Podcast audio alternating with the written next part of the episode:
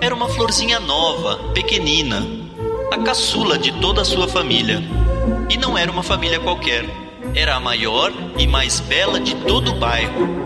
Para ser preciso, 273 irmãs. Mas aconteceu certa vez de aparecer um gigante peludo devorador de flores. Pisoteou tudo, degolou a maioria delas com seus dentes afiados, às vezes engolindo, outras apenas arrancando pelo puro prazer de destruí-la. Depois de algum tempo, cansou-se da carnificina e parou. Deitou-se e aproveitou para esmagar mais algumas. Seguiu-se então o desespero e a gritaria. O que faremos? bradavam as poucas ainda vivas. Talvez fosse melhor que se fingissem de mortas, pois diante da balbúrdia o temido gigante escutou e voltou a levantar-se. Agora começava a cheirar a base do caule de cada uma delas.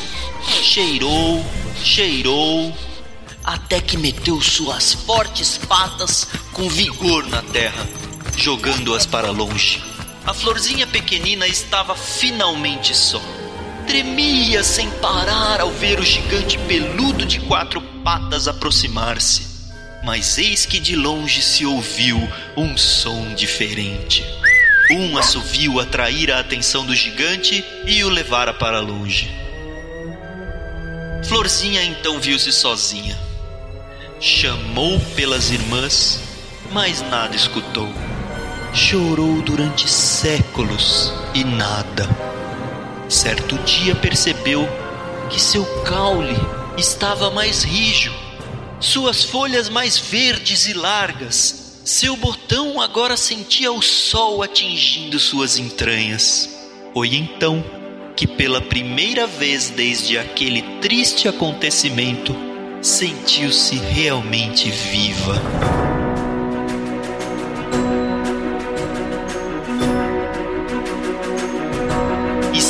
Estava decidida. Uma vez que sobrevivera a tamanha tragédia, dependeria dela trazer as outras irmãs à vida novamente. Foi o que fez. Esqueceu-se de sua pequenez, da zombaria das belas vizinhas do bairro que desde o episódio do gigante tripudiavam dela e cresceu forte.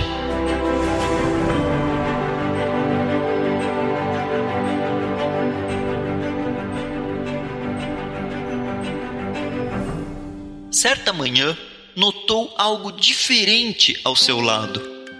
Parecia ser um broto. Era mesmo verdade.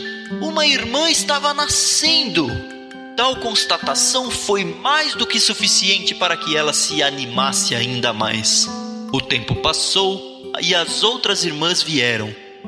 Eram uma família, afinal. Novamente, a mais bela família do bairro.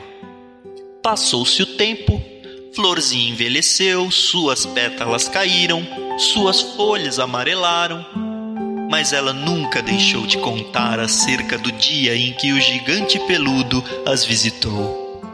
De como se sentiu amedrontada e sozinha, mas também de como reconheceu, mesmo sendo a menor de todas, sua importância e a necessidade de continuar, nem que fosse sozinha até o fim.